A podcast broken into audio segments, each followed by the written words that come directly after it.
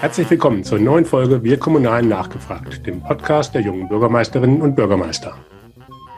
Das Netzwerk Junge Bürgermeister ist ein eigenständiges Netzwerk unter dem Dach des Innovators Club der kommunalen Ideenschmiede des Deutschen Städte- und Gemeindebundes.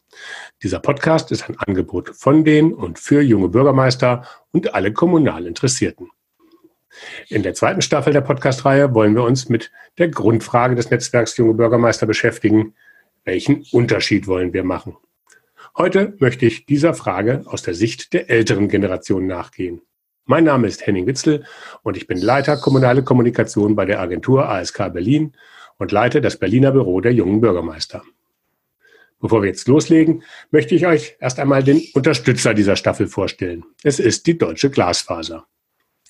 Rathaus, Schule, Krankenhaus, Jugendheim, Bibliothek, Altenheim, Museum, Kulturhaus. Eine moderne Gemeinde kann in ihren kommunalen Einrichtungen heute nicht mehr auf eine gute Internetausstattung verzichten.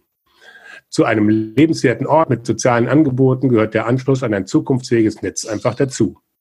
Hierbei ist es für eine Gemeinde von großem Vorteil, einen Spezialisten an ihrer Seite zu haben, der sich um alles kümmert, den Ausbau, die Verlegung der Kabel und die Anschlüsse der Häuser so wie die Deutsche Glasfaser, die sich als kooperativer Partner der Kommunen für den Infrastrukturausbau einsetzt und den Bauämtern und kommunalen Einrichtungen mit Rat und Tat zur Seite steht. Weitere Informationen findet ihr unter deutsche-glasfaser.de slash Kommunen. Ganz herzlichen Dank für die Unterstützung. Nun zu meiner heutigen Gesprächspartnerin, Dr. Regina Görner, stellvertretende Vorsitzende des BAXO, der Bundesarbeitsgemeinschaft der Seniorenorganisationen, die die Interessen der älteren Generation in Deutschland vertritt. Sie war zudem langjähriges Mitglied im CDU-Bundesvorstand, in den 80er Jahren persönliche Referentin der Bundesministerin und Bundestagspräsidentin Rita Süßmuth, anschließend Bezirkssekretärin der ÖTV Hessen, von 99 bis 2004 Ministerin für Frauen, Arbeit, Gesundheit und Soziales im Saarland und anschließend geschäftsführendes Vorstandsmitglied der IG Metall. Herzlich willkommen, Regina. Hallo, Henning. Ja, ähm, Baxo. Was ist denn das? Ich habe das, ähm, nachdem du da zum Vorstand, in den Vorstand gekommen bist, das erste Mal gehört und habe da ein bisschen mehr nachgeschaut. Erklär doch vielleicht erstmal, äh, was Baxo ist warum sich äh, eine Bundesarbeitsgemeinschaft der Seniorenorganisationen gegründet hat und was die so tun. Also die gibt es jetzt schon eine ganze Reihe von Jahren, aber sie ist in der Tat nicht so jetzt ein Faktor, der, der ganz stark in der Öffentlichkeit auftaucht.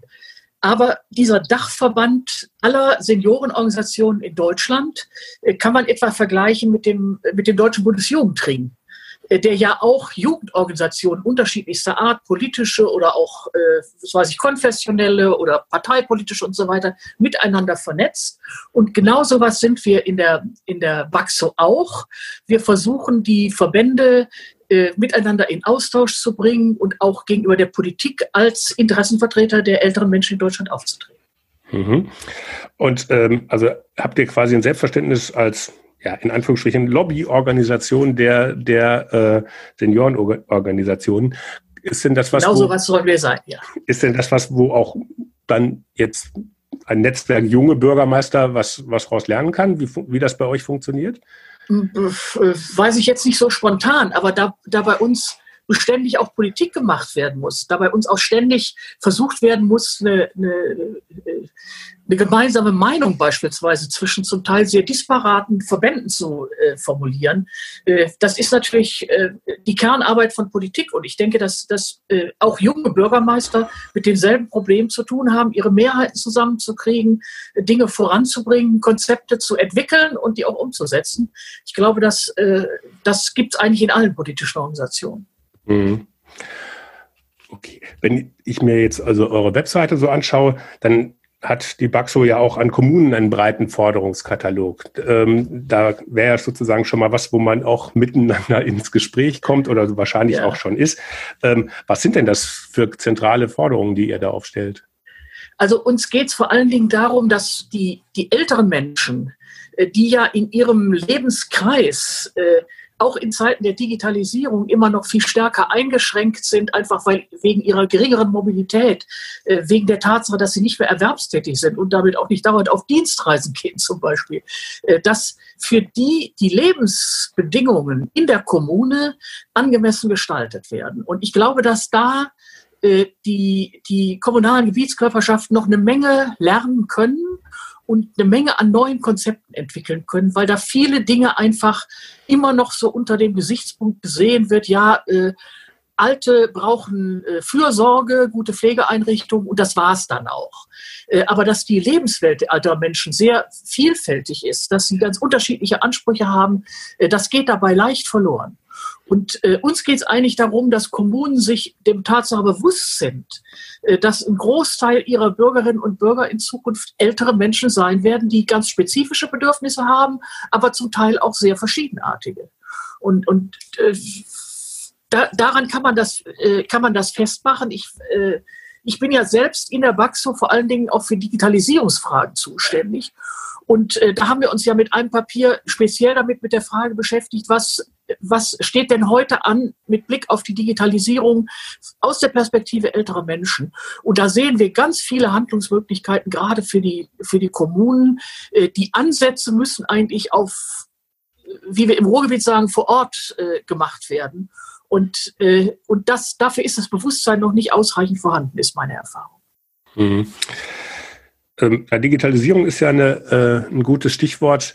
Ähm, ich habe jetzt mit, mit vielen Bürgermeistern in den letzten Wochen jetzt ja. im Zuge der Corona-Krise auch äh, gesprochen. Digitalisierung geht ja gerade sozusagen so ein bisschen äh, durch die Decke, was äh, ja. Kommunen betrifft, weil halt schlicht und ergreifend die anderen Kommunikationswege nicht mehr funktionieren. Da tauchen bei mir dann aber auch immer so ja, so Beschwerden oder ähm, die, der Hinweis auf, wenn wir dann irgendwie eine Gemeinderatssitzung irgendwie digital machen wollen oder irgendwas mit Zoom mal besprechen. Das ist dann aber immer schwierig, weil der Durchschnitt, das Durchschnittsalter vom Stadt- und Gemeinderat ist halt doch ein bisschen höher und die tun sich da so schwer mit oder die wollen das nicht. Ähm, ähm, das passt ja dann nicht so ganz zusammen. Oder ist das das, wo ihr auch das Thema Digitalisierung seht? Weil also es ist natürlich so, äh, dass wir überhaupt unter diesen, unter diesen äh, äh Shutdown-Bedingungen noch äh, äh, halbwegs, äh, miteinander kommunizieren können. Das hängt natürlich ganz wesentlich davon ab, ob man tatsächlich diese Zugänge nach draußen hat, so wie wir jetzt übers Handy miteinander reden können. die, die Möglichkeiten für für ältere Menschen und Kommunalpolitiker sind ja im Übrigen auch äh, ziemlich häufig ältere Menschen. Äh, die sind natürlich doch andere, weil die einfach aus ihrer biografischen äh, Erfahrung heraus mit diesen Medien erst spät in Berührung gekommen sind und da sie häufig auch noch Menschen in ihrem Umfeld haben, die diesen ganzen digitalen Quatsch in Anführungsstrichen für sie erledigen, also Sekretärinnen, Mitarbeiter und so weiter, äh, haben viele natürlich den Weg sozusagen in dieses Medium gar nicht, gar nicht so wirklich gewagt. Aber, und jetzt kommt man natürlich in die Situation, jetzt müsste man es eigentlich können, man müsste es erprobt haben, man müsste schon Erfahrung damit haben. Und das gilt natürlich erst recht für ältere Menschen beispielsweise, die jetzt äh, unter Corona-Bedingungen aus Schutzgründen zu Hause bleiben müssen und die auch nicht mehr besucht werden dürfen. Und das ist natürlich ein ganz großes Problem.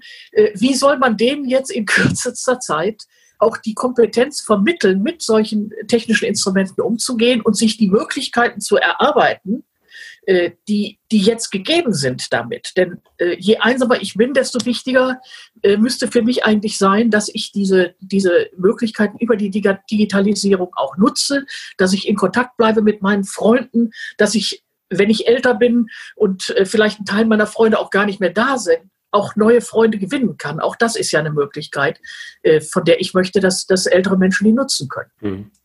Gut, jetzt nutzt du persönlich ja relativ intensiv zum Beispiel Facebook.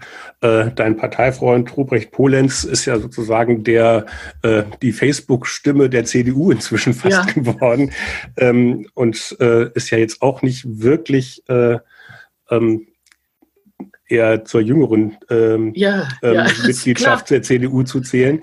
Ähm, also Politiker haben natürlich erst dann Zeit, wenn sie eigentlich nicht mehr so in den Funktionen sind. Das ist ja auch alles was, was, was äh, schon in einem bestimmten Maße auch Präsenz erfordert in den, in den digitalen Medien. Und wenn das, äh, also ob ich das im Amt so hätte machen können, als Ministerin beispielsweise, da habe ich ja dann doch auch meine Zweifel äh, mit Blick auf die Erfahrung, die ich jetzt habe.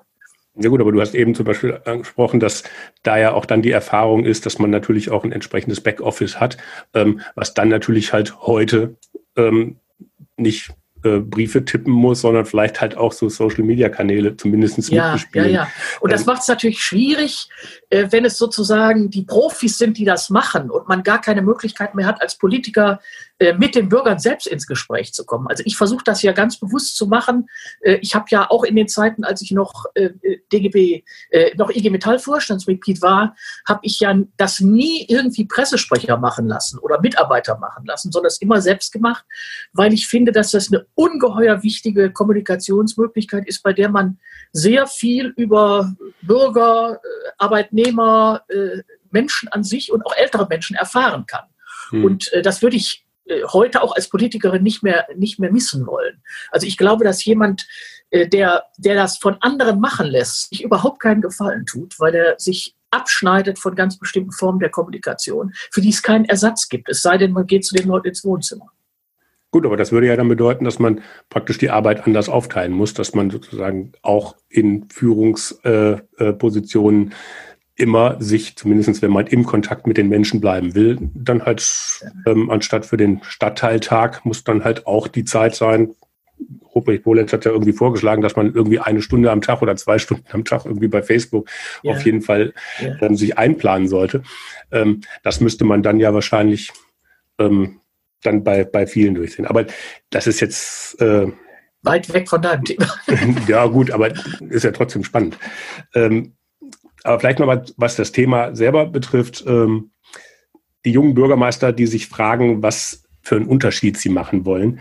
Ähm, wie sieht denn eine Antwort oder eine mögliche Antwort auf so eine Frage aus Sicht der älteren Generation aus? Ich, ich würde ja lieber darauf antworten, indem ich sozusagen meine eigene Erfahrung, als ich noch jünger war und äh, sozusagen das erste Mal in politischen Funktionen war, äh, dann nochmal heranziehen. Also was ich wahrnehme heute ist natürlich, dass man äh, über eine ganz andere Ver Erfahrungssituation verfügt, als man das äh, in, in längerer politischer Tätigkeit kann, äh, dass das aber nicht unbedingt ein Vorteil ist. Also es macht einem manches leichter, wenn man erfahren ist, aber auf der anderen Seite läuft man natürlich auch in vielen Bereichen in so eingefahrenen Bahnen. Und da haben die Jungen natürlich enorme Chancen, indem sie einfach in diesen, in diesen traditionellen äh, Verfahrensweisen, das haben wir schon immer so gemacht, das war, was sollte man denn anderes machen und so weiter, dass man da nicht, gar nicht drin befangen ist. Ich glaube, das ist ein großer Vorteil und ohne das äh, kommt Politik auf Dauer auch nicht weiter. Also man braucht diesen Impulse von außen und äh, das, das haben die Jungen natürlich viel besser als die Älteren. Aber gibt es denn dann, also jetzt was die Themen beschreibt, gibt es denn dann überhaupt junge oder alte Themen oder sind, ist, das, ist das dann eher nur die Herangehensweise? Ich habe ja lange Zeit auch Interessenvertretung für Junge gemacht. Ich war ja in den Gewerkschaften immer, immer äh, auch für, für die DGB-Jugend oder für die IG Metall-Jugend zuständig. Ich, hab, ich war Jugendministerin unter anderem auch. Und äh, von daher kenne ich natürlich, dass man, dass man auch wenn man dieser Generation entstammt, natürlich auch ganz besondere Probleme hat, die man gelöst werden soll, weil die zu der jungen Generation gehören.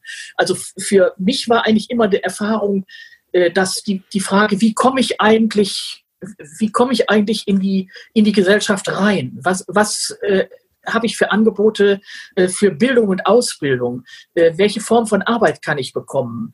Äh, was bedeutet das, wenn ich, wenn ich meine eigene, meine eigene Familie gründe oder, oder meine, meine erste Wohnung habe und so weiter? Das sind ja die, die, die Probleme, mit denen man da umgehen muss. Und da hat sich ja in den letzten Jahrzehnten vieles und nicht nur zum Positiven verändert. Also wenn ich beispielsweise sehe, dass äh, prekäre Beschäftigung für eine immer größere Zahl von jungen Leuten äh, in, in, sozusagen nicht nur eine Übergangserfahrung ist, sondern zu befürchten steht, dass das eigentlich die Arbeitswelt viel stärker prägen wird, als, als das irgendjemandem lieb sein kann, äh, dann sind natürlich bestimmte Themen vorgegeben. Und ich merke, bei den älteren Menschen eigentlich, äh, dass das interessanterweise auch für die ein Thema ist, weil die viel mehr aus der Perspektive ihrer Enkel beispielsweise denken, als ich das bei den Eltern, bei der Elterngeneration wahrnehme. Und äh, die sind noch so mit ihren eigenen Problemen viel stärker beschäftigt, aber die, die Älteren, die haben, äh, die fangen wieder an, aus der Perspektive der Jungen zu denken. Das finde ich ganz wichtig auch. Also die haben ihre eigenen spezifischen Eltern, Seniorenprobleme, sag ich mal, aber die haben auch eine große Offenheit für die Probleme junger Leute. Mhm. Und äh, das, das ist dann wieder, da verbinde ich dann sozusagen meine, meine zwei unterschiedliche Lebensphasen dann auch wieder miteinander. Und äh, ich kann beides wieder, äh, wieder verfolgen und äh, eigentlich äh, geht es ja nicht darum, also was, was, was ich ganz bescheuert finde, ist, äh, dass man irgendwie so den, den, den, den, den Gegensatz von Generationen konstruiert. Das gelegentlich äh, erlauben sich ja äh, äh Wissenschaftler und Pseudowissenschaftler äh, da so eine Bewegung auszumachen, die sozusagen die ältere gegen die jüngere Generation stellt und umgekehrt, das ist völlig absurd in der, in der Wirklichkeit, weil die Menschen erfahren das ganz anders. Äh, die sehen nicht die, die, die Unterschiede zwischen, zwischen 60-Jährigen und 20-Jährigen und auch nicht zwischen 80-Jährigen und 20-Jährigen, sondern, sondern äh, die leben in Lebenszusammenhängen mit älteren, mit jüngeren Menschen zusammen und da schätze ich das alles ganz anders dar. Okay, ähm, das passt, glaube ich, ganz gut auch zu der nächsten Frage, die ich hier äh, mir mal notiert hatte. Ähm, also viele, gerade junge Menschen erleben ja gerade irgendwie so eine Art ja, Epochenwechsel. Also aber auf vielen Ebenen. Das ist also von Fridays for Future mit Klimawandel mhm. angefangen. Mhm. Corona äh, wird ständig äh, darauf Wert gelegt, es wird danach alles anders sein und es wird nichts mehr so sein wie vorher. Ähm, Digitalisierung, aber auch die Liberalisierung der letzten 20 Jahre, die wir, die wir hatten, ähm, was ähm, Rechte von Minderheiten betrifft, was mhm. ähm, viele, viele Themen mehr da sind, ähm, die ja jetzt wirklich sehr, sehr anders sind, als sie das vor, vor 30, 40, 50 Jahren waren. Sind das denn wirklich so grundlegende gesellschaftliche Änderungen oder ist das nur aus der Hier- und Jetzt-Perspektive so groß? Oder was sagst du denn dazu? Oder welche Änderungen erwartest du denn da? Also ich bin nicht sicher, ob das wirklich so geschieht, wie viele das anscheinend erwarten. Das, das muss ja, Änderung muss ja immer irgendwie gemacht und gestaltet werden.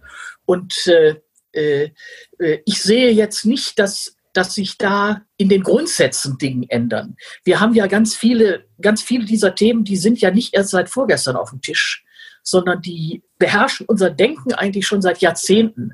Und äh, also ich bin eigentlich aufgewachsen mit, mit einem Anwachsen der Fragen von, von Partizipation, von Minderheiten, mit, mit Fragen von, von, äh, von Umwelt und Naturschutz oder solchen Geschichten. Das ist ja alles nicht neu.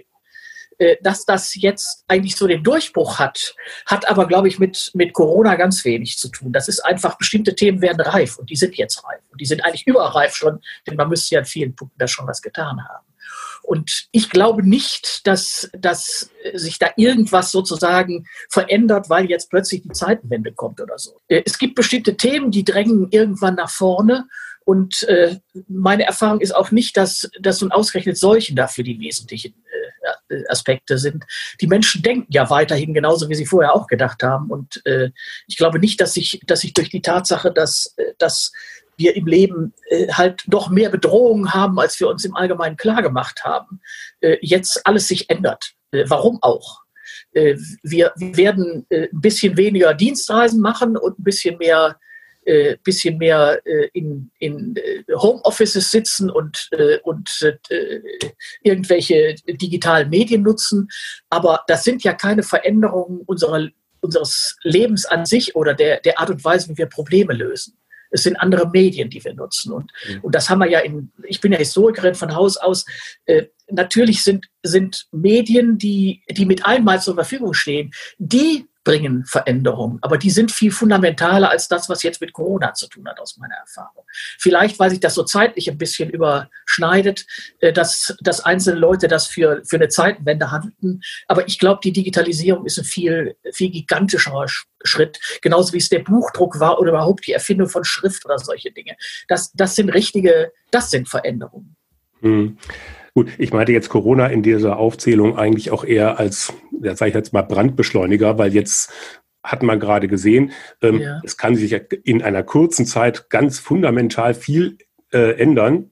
Jetzt sehen wir gerade mit den ganzen Demonstrationen und so weiter äh, und den ganzen Sinnfragen, war das denn überhaupt nötig, ähm, dass es ähm, doch nicht so leicht ist, wie man vielleicht in den ersten zwei, drei Wochen gedacht hat, aber ne, dass jetzt sozusagen die großen Fragen kommen, dass dann natürlich dann auch die Nepper, Schlepper, Bauernfänger äh, ihre, ihre Zeit wieder äh, gekommen sehen. Aber ähm, diesen Epochenwechsel durch Klimawandel, durch Digitalisierung, das braucht relativ viel Veränderung, auch möglichst in kurzer Zeit. Und jetzt haben wir gerade mit Corona gesehen, es geht ja relativ viel Veränderung in kurzer Zeit. Das hat nichts inhaltlich miteinander zu tun, sondern nur, ähm, dass man feststellt, jetzt funktioniert das. Da, ähm, ja, das, also ich sag mal, die Auswirkungen sind groß.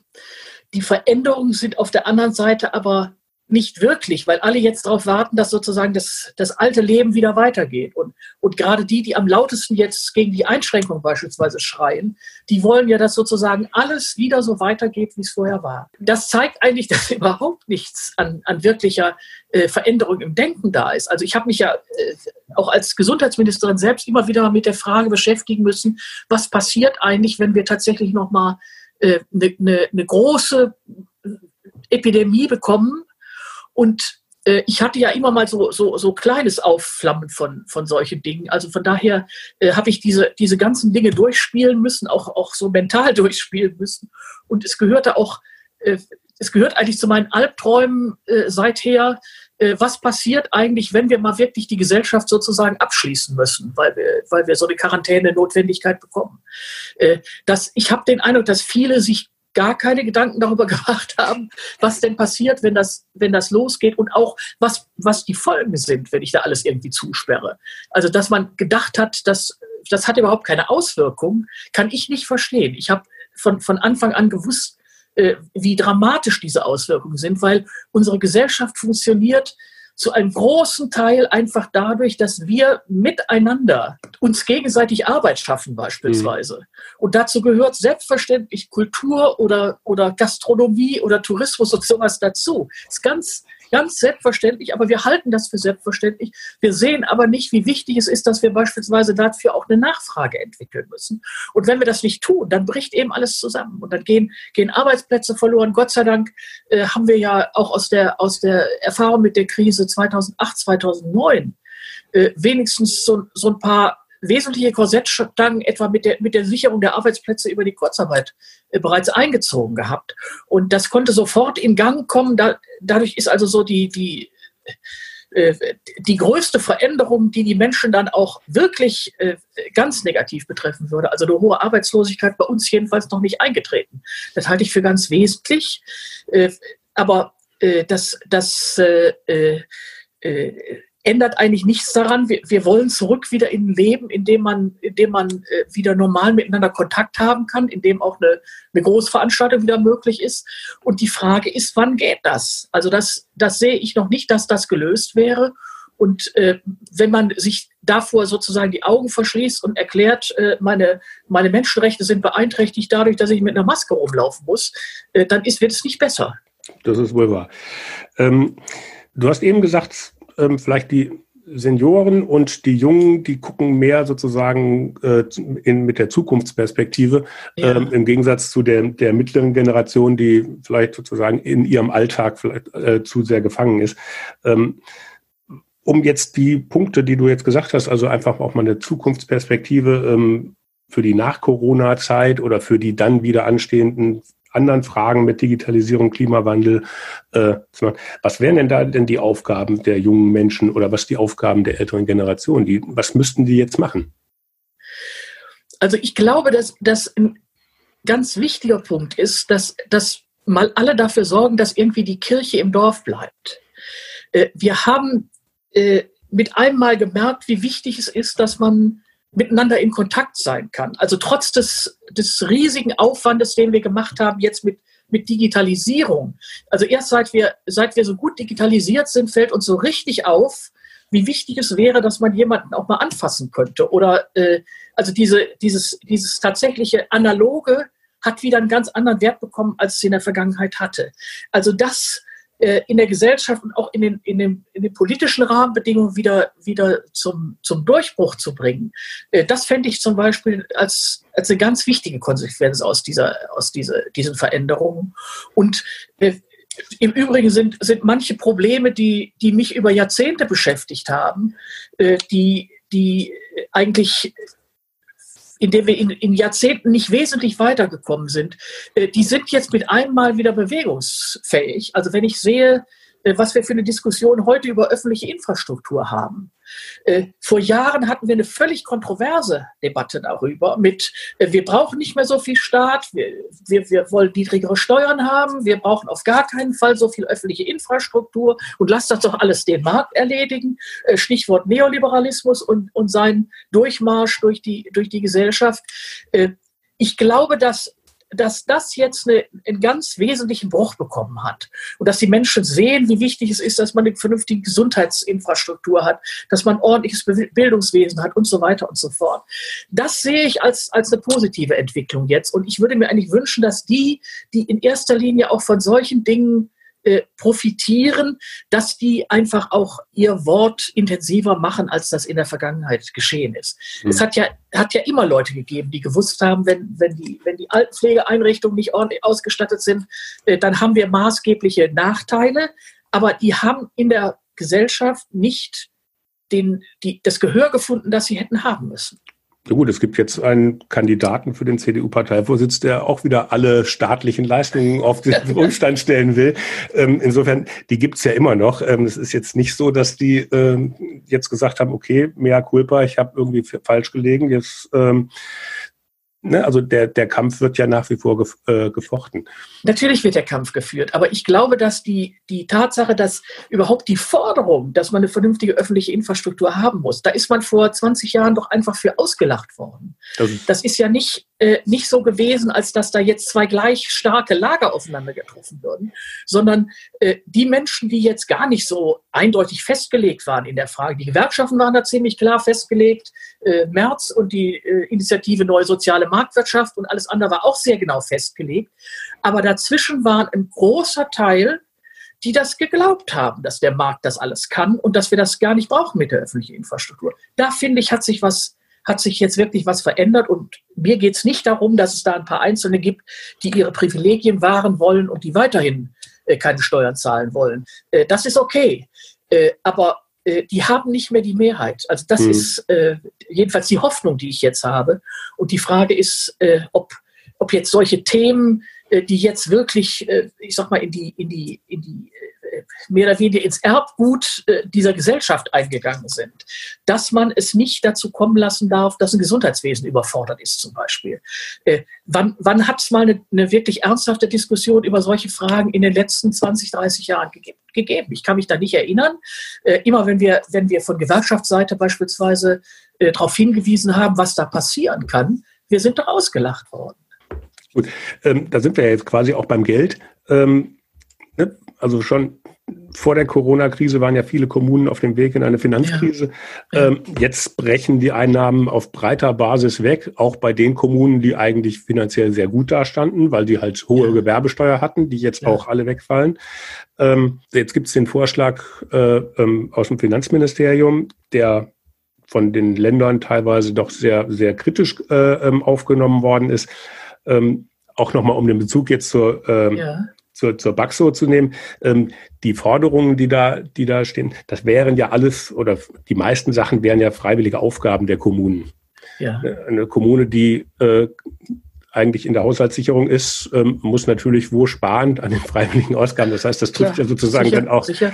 Ähm, also deshalb wäre ich zum Beispiel dafür, dass, dass die, äh, die Infrastruktur für die Senioren beispielsweise auch gar nicht mehr unter den freiwilligen Aufgaben bleibt, weil das natürlich immer, wenn es irgendeine Krisenentwicklung gibt, wenn es irgendwie die Konjunktur einbricht oder sowas, dann werden sofort die freiwilligen Aufgaben gestrichen. Also das ist aus meiner Sicht was, was man, was man äh, langfristig äh, wirklich auch verändern müsste, damit die Kommunen, das, das ist ja Teil der Daseinsvorsorge, die Kommunen betreiben müssen, genauso wie das, wie das mit den, mit den Kindertagesstätten und ähnlichen Dingen war. Das kann man nicht so einfach jetzt nur aus finanziellen Gründen vom Tisch äh, fegen. Äh, entscheidend ist, dass wir dafür auch mal die Rahmenbedingungen schaffen. Ne? Aber was jetzt die, die, die Maßnahmen, äh, die jetzt unmittelbar in der, in der, in der Krise passieren müssen, ich gehe davon aus, dass das Wichtigste und Notwendigste ist erstens, dass wir, dass wir die Menschen in Arbeit halten, dass sie auf diese, dass sie Einkommen haben, von dem sie auch eine Nachfrage in der Wirtschaft äh, sichern können, dass das nicht nur hier bei uns in Deutschland passiert, denn wir haben eine Wirtschaft, die ganz stark davon abhängig ist, dass auch anderswo Geld ist und Geld ausgegeben werden kann. Sonst äh, bricht bei uns die, die ganze äh, Exportwirtschaft natürlich genauso ein. Und also deshalb wird es gar nicht anders gehen, als dass man in hohem Umfang dafür sorgt, dass Geld da ist, das ausgegeben werden kann. Äh, und äh, das, das ist derzeit äh, noch immer heftig umstritten, weil Menschen ändern sich ungern, was, was ihre, was ihre, die Dinge, die sie, an, die sie mal geglaubt haben, betrifft. Also es ist immer schwer, aus einer bestimmten, aus einer bestimmten Spur rauszukommen dann. Mhm. Aber ich glaube, dass, dass das äh, und das haben wir ja, wir haben ja so eine Krisensituation eigentlich 2008, 2009 schon mal gehabt, wo wir auch bestimmte Erfahrungen gemacht haben. Und ich bin nach wie vor beispielsweise ein Anhänger von, äh, von solchen, in Anführungsstrichen, unsinnigen Maßnahmen, auch wie, äh, wie der Abfragprämie, die dafür gesorgt hat, dass einfach eine, eine Nachfrage, die eingebrochen wäre, aufrechterhalten worden ist, dass man einen Akzent gesetzt hat, äh, dass Menschen in neuere Technologie investieren äh, und, und dass äh, der Laden weiterläuft. Wir sehen ja jetzt, was, was durch diese Abschließungsmaßnahmen alles einbricht. Und das ist ja eben nicht so, dass wir, wir machen mal eben die Automobilbauer zu und dann kann alles andere weiterlaufen. Wir sind so stark vernetzt, nicht nur national, sondern auch international, dass man dass man sich solche äh, irgendwo Stellschrauben mal kurz abzustellen, äh, dass wir uns das eigentlich gar nicht erlauben dürfen. Und das ist eigentlich in der, in der 2008, 2009 Krise ja auch bewusst geworden, dass beispielsweise, wenn, wenn, der, wenn der, der Geldverkehr nicht mehr läuft, dass wir dann auch am Ende sind mit, mit vielen Dingen. Und diese, diese tiefe Vernetzung, die werden wir auch äh, ich sehe auch gar keinen Grund, warum man die abschaffen sollte. Das ist im Übrigen auch ein Stück Friedenssicherung, sage ich jetzt mal nebenher, weil es dafür sorgt, dass wir, dass wir deutlicher sehen, wie sehr wir auch von anderen abhängig sind und nicht einfach über die hinweg äh, unsere, unsere eigenen Interessen vertreten können. Mhm. Und äh, ich neige immer dazu zu gucken, gerade wenn die Situation schwierig ist, wo sind eigentlich die positiven äh, Dinge im, im Leben oder an, an bestimmten Sachverhalten. Und ich glaube, dass das jetzt auch für viele Leute viel deutlicher geworden ist. Äh, guck dir beispielsweise an die, die ganzen Forderungen, die wir gehabt haben. Äh, man solle wegen der Migration äh, die, die Grenzen schließen. Jetzt mit einem Mal ist klar geworden, was das bedeutet, wenn ich tatsächlich mal was zumache. Äh, abgesehen davon, dass es natürlich auch nicht richtig zu ist, wenn ich hier im Saarland, wo ich ja lebe, direkt an der französischen Grenze da kann man zwar ein paar äh, offizielle Grenzübergänge zumachen, aber keiner kann verhindern, dass ich nach Frankreich gehe oder, oder nach Luxemburg oder so.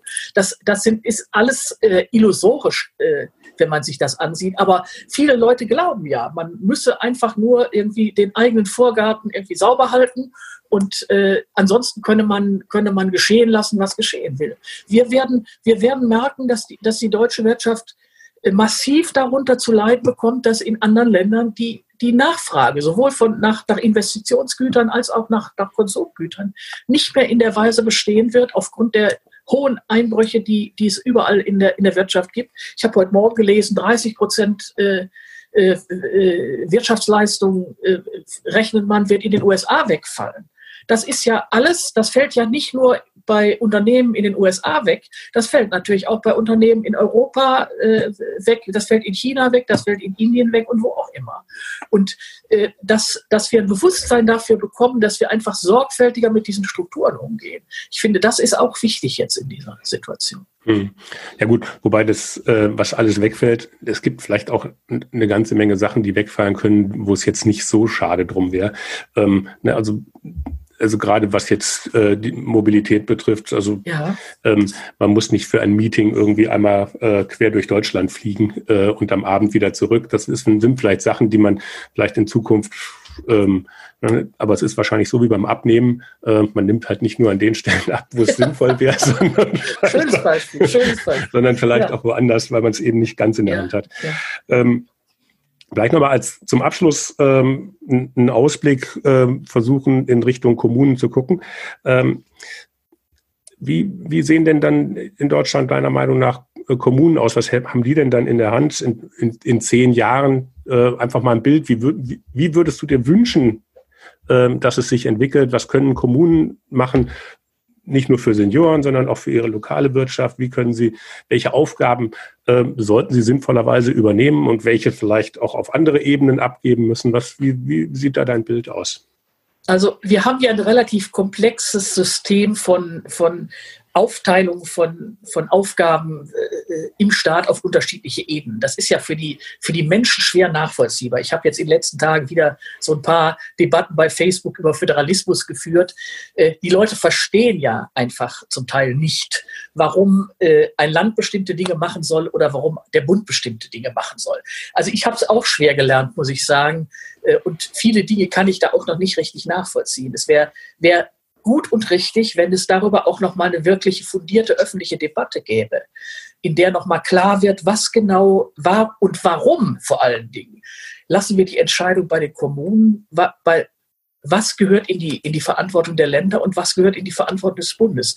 Also da fehlt meines Erachtens äh, die, die, das Verständnis für die Zusammenhänge. Und wenn das nicht da ist, gibt es immer nur, äh, ich schiebe dir was zu und du sollst es bezahlen und äh, ich wehre mich dagegen, dass du mir was zuschiebst und so. Diese, diese Verschiebebahnhof, der ist ja übrigens auch eine, äh, der deprimiert ja unsere gesamte politische Debatte weil es immer so aussieht, als, äh, äh, als, als wäre gar nichts hinzubekommen. Dauernd mault einer, äh, obwohl es eigentlich klar verfassungsrechtlich jedenfalls klar geregelt ist. Also das wäre so ein Punkt.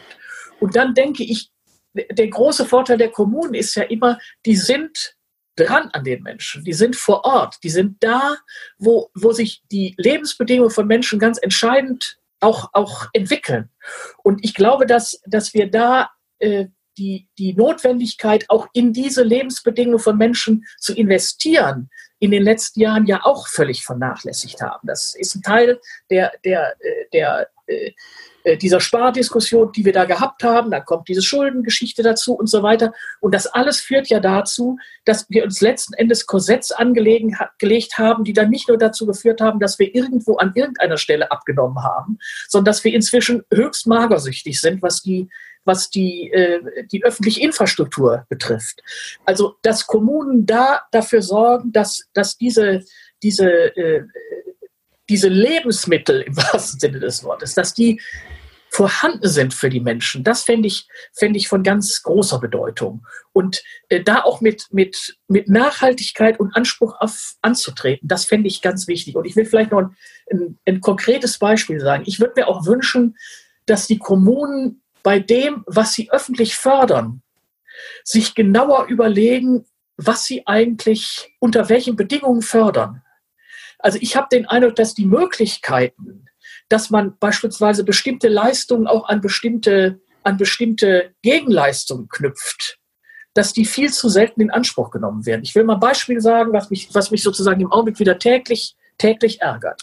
Äh, wir haben in den, in den Pflegeheimen beispielsweise, haben wir in den meisten Fällen nicht mal einen Internetanschluss, geschweige denn kostenfreies WLAN, was ganz dringend nötig wäre für die Menschen, die da, die da tatsächlich in, in äh, äh beispielsweise stationär untergebracht werden.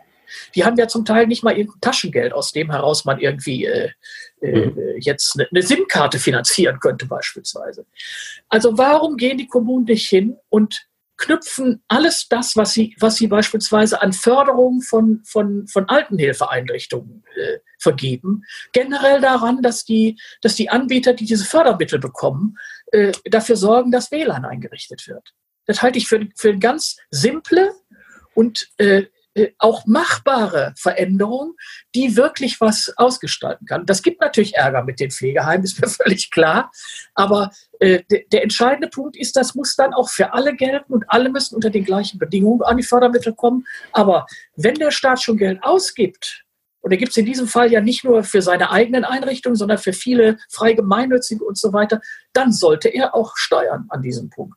Und das kann er ja. Und äh, ich sag mal, und ich vermute mal, dass sie zumindest äh, diejenigen, die das machen, äh, die heftige Unterstützung der BAXO kriegen. Wunderbar. Das war jetzt ein schönes Schlusswort. Liebe Regina, das waren jetzt ähm, sehr breite Themen, ähm, ja. ähm, viele kommunale Sachen, viele, viele, aber ähm, ein sehr schönes Gespräch, hat mir sehr viel Spaß gemacht. Ich bedanke mich ganz herzlich. Nicht zu danken. Schöne Grüße an deine Zuhörer und Zuseher. Ja, herzlichen Dank fürs Zuhören. Wenn es euch gefallen hat, sagt es doch weiter, ladet andere Kommunale und kommunal Interessierte zu Wir Kommunal zugehört ein und teilt den Link zur Podcast-Reihe auch über eure Social-Media-Kanäle. Wenn ihr die nächste Folge nicht verpassen wollt, abonniert einfach unsere Podcast-Reihe. Tschüss und bleibt neugierig.